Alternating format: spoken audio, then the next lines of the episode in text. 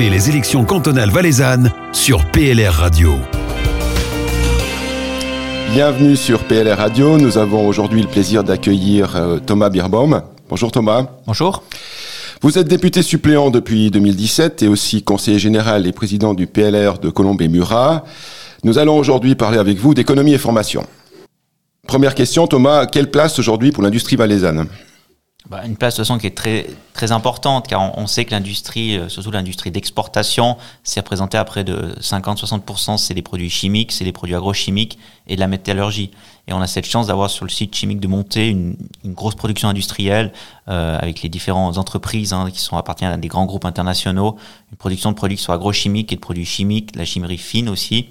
Et ça, c'est quelque chose qui est très important pour notre région car c'est un, pôle, un pôle de compétences qui est assez exceptionnel et qui tire en avant euh, l'économie, l'économie régionale, notamment via tous les sous-traitants qui existent. Donc, euh, quand on voit un gros, un gros site chimique, bah, il faut également avoir le, le réflexe de regarder derrière ce qu'il y a et derrière il y a une myriade de PME et d'indépendants, des restaurateurs, des traiteurs, euh, des, des, producteurs de, de, de, de pièces de sous-traitance qui vivent autour de ça. Et donc ça c'est très important pour notre région et c'est ça qui fait vivre un peu le, cette, ce, cet écosystème euh, industriel qu'on a sur nos, sur nos communes euh, du, du, Chablais, donc c'est pas seulement hein, la, la, commune de Montée qui peut vivre de ça, mais ça attire aussi des emplois sur la commune de Colombe-Murat, ça attire des emplois sur la commune de Vouvry, on a des sous-traitants qui sont qui sont répartis dans les différentes communes et aussi bah c'est des emplois et des emplois qui sont des fois occupés par des gens qui habitent dans la vallée ou bien ou bien sur le haut lac donc c'est une industrie qui est très importante et qu'on doit continuer à défendre et qu'on doit continuer à mettre en avant euh, quand on est euh, représentant euh, du PLR au Grand Conseil. Le Valais a un passé industriel assez important, mais maintenant on a une nouvelle économie qui arrive avec tout ce qui est numérisation, digitalisation, euh, aussi l'industrie 4.0, les mêmes, on en a beaucoup parlé sur Radio PLR. Euh, Est-ce qu'il y a aussi une formation qui doit accompagner justement l'industrie et l'économie ce, avec ces nouvelles technologies qui arrivent? Oui, bien sûr, c'est essentiel parce que quand vous voulez créer de la richesse, vous avez besoin de deux choses. Vous avez besoin du capital, donc des machines, euh, de la, la, production, et vous avez des capitaux financiers aussi, c'est très important. Donc il faut que ces entreprises aient accès au financement, euh, des financements rapides, c'est des financements souvent des financements privés. Donc il faut mettre en place des conditions cadres qui permettent aux investisseurs d'investir leur argent dans ces entreprises-là. Et le deuxième élément, c'est euh, la matière grise, c'est les travailleurs, c'est le travail que les travailleurs font avec le capital qui crée euh, la richesse. Donc ça, c'est un peu l'équation de base. Donc pour avoir du capital, il faut qu'on ait l'accès à des capitaux financiers et pour avoir du travail, il faut qu'on ait accès à une formation de qualité euh, pour nous, euh, pour les, salariés qui vont y travailler, les ouvriers, les employés, etc. Et cette formation, on peut l'acquérir euh, par l'école, donc la formation, on va dire, académique et la formation pratique, la formation via l'apprentissage. Et ces deux filières de formation qui doivent être travaillées ensemble et qui doivent être en parallèle et qui peut avoir, bah, il existe actuellement des passerelles qui permettent de passer de l'une à l'autre. Et donc cette formation, on doit chaque fois l'adapter en fonction des, besoins de l'économie. Et il ne faut pas avoir peur de le dire, c'est que la formation qu'on va offrir aux étudiants, aux apprentis, c'est une formation qui doit permettre à ces gens-là de vivre après de leur travail. Euh, le travail qui soit travail salarié ou un travail euh, d'indépendant. Donc on doit revoir un peu euh, notre formation à l'aune des nouvelles technologies, mais pas seulement seulement euh, sur par exemple l'utilisation de, logiciels informatiques, mais aller plus loin et transmettre aux, élèves euh, ce qu'on appelle aussi de l'enseignement numérique, c'est-à-dire de l'enseignement qui vive à comprendre les fondamentaux de l'informatique moderne, notamment la, la théorie de l'information, l'encodage, les, les, processus d'algorithmes. Et ça c'est quelque chose qu'on retrouve maintenant dans pratiquement tous les métiers donc ce sont des nouveaux métiers qui devront être occupés par des personnes qu'on devra former. Donc c'est soit ces nouveaux métiers, ces nouveaux besoins, bah, ils seront occupés par des personnes qui viennent de l'extérieur euh, de notre pays, ou bien ces personnes-là, on accepte de les former euh, à l'interne en Suisse.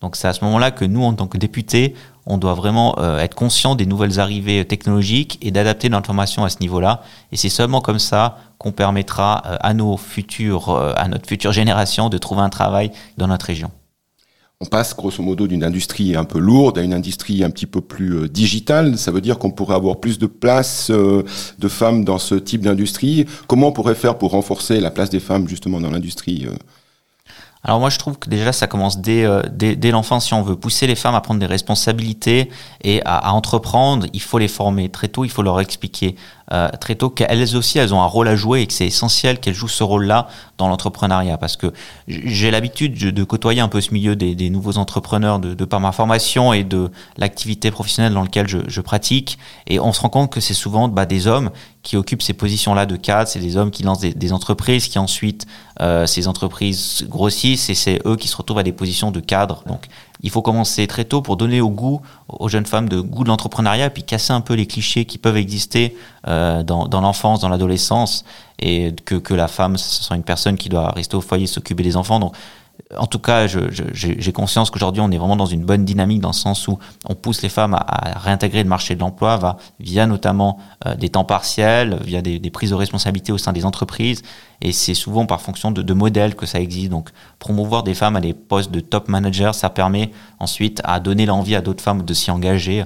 Euh, je parle bien sûr de top manager, mais on peut voir dans le secteur privé comme dans le secteur public. C'est aussi, euh, aussi un exemple. Et de toute façon, on sait on sait que les, sélections doivent se faire de toute façon sur des bases de, compétences. Hein. moi, je suis contre les quotas. Je trouve que c'est une mauvaise solution à un vrai problème. Donc, pour, apporter des vraies solutions, on privilégie les compétences. Et je suis certain qu'on trouvera de toute façon des femmes aussi capables que les hommes euh, pour des positions euh, de, cadre. Mais dans ce cas-là, il faut mettre en place certaines conditions cadres. Je pense notamment bah, au temps partiel, l'aménagement euh, du temps de travail, cette fameuse work-life balance qu'on doit tenir compte. Euh, donc, euh, puis on voit petit à petit que même des fois les études d'avocat euh, qui existent sur l'arc s'adaptent à, ces, nouveaux, modes de travail, ces nouveaux envies des travailleurs de pouvoir concilier au mieux le, travail ainsi que la vie, familiale. Et, ça, en tout cas, je le salue. Et puis, on doit aller dans cette tendance-là au sein du Parlement. L'industrie, c'est quand même compliqué ces temps avec la crise Covid. Vous êtes aussi secrétaire de l'Union des indépendants. Comment sortir de cette crise? Est-ce que, les, politiques font assez euh? Alors les, politiques, on va dire, sont des fois un peu dépassées. J'ai constaté euh, dans, cette activité que j'exerce pour l'Union des indépendants et, souvent les, situations qui me sont rapportées au sein des indépendants ou, de personnes, de restaurateurs, de commerçants qui ont vu leur activité commerciale stoppée euh, net par décision de l'État, c'est des situations qui me sont rapportées qui sont assez violentes. C'est des gens qui ont beaucoup investi, qui ont beaucoup donné de leur temps, qui n'ont pas compté leurs heures, car quand vous êtes euh, petit patron ou bien euh, ou bien euh, indépendant, bah vous vous tenez pas un registre des heures pour lesquelles vous travaillez pour votre entreprise. Donc vous donnez tout et à la fin c'est assez cruel de voir du jour au lendemain le fait qu'on vous dit non c'est fini, vous n'avez plus le droit d'exercer. donc ça c'est assez, dramatique et, et maintenant l'État bah, il doit indemniser ces personnes à qui il interdit de travailler. Alors ça, c'est des situations qui sont, j'espère, temporaires. Je pense pas qu'on pourra vivre chaque hiver avec trois mois de fermeture pour tous les restaurants. C'est, c'est juste pas tenable. Donc, on devra négocier une sortie de crise. On devra voir aussi, avec l'arrivée massive des vaccins euh, qui sont en train de, de rentrer euh, sur notre pays et, et, aussi les vaccinations qui, qui vont s'en suivre. Mais on peut de toute façon pas se dire, il y aura euh, il y aura une, une, sixième vague cet automne, une septième vague l'hiver prochain, etc. Ça, c'est, c'est juste pas tenable pour notre société. Donc on est obligé de, faire confiance à cette arrivée de vaccins, de, se lancer dans les vaccins et puis d'atteindre une immunité collective qui permette à tout le monde de reprendre le travail comme il avait l'habitude de le faire, que les restaurants puissent rouvrir, que les commerçants puissent rouvrir et qu'on puisse enfin euh, profiter de la vie euh, de manière euh, générale. Dernière question, on l'a dit, comme secrétaire de l'UDI, on pourrait vous mettre une étiquette de libéral, est-ce que c'est le cas? Alors oui, je, je, me revendique bien sûr du libéralisme économique et du libéralisme social en termes de, de valeurs. Ce sont des valeurs qui me portent. Euh, moi, je fais partie du parti euh, libéral radical. On a une histoire qui se puise dans le, le radicalisme valaisan, dans les, les écrivains euh, libéraux.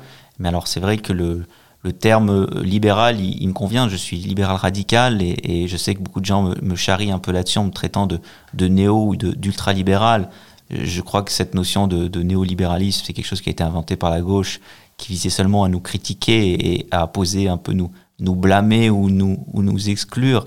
Mais euh, je me que ces valeurs-là. Je trouve que c'est des valeurs qui sont profondément nobles.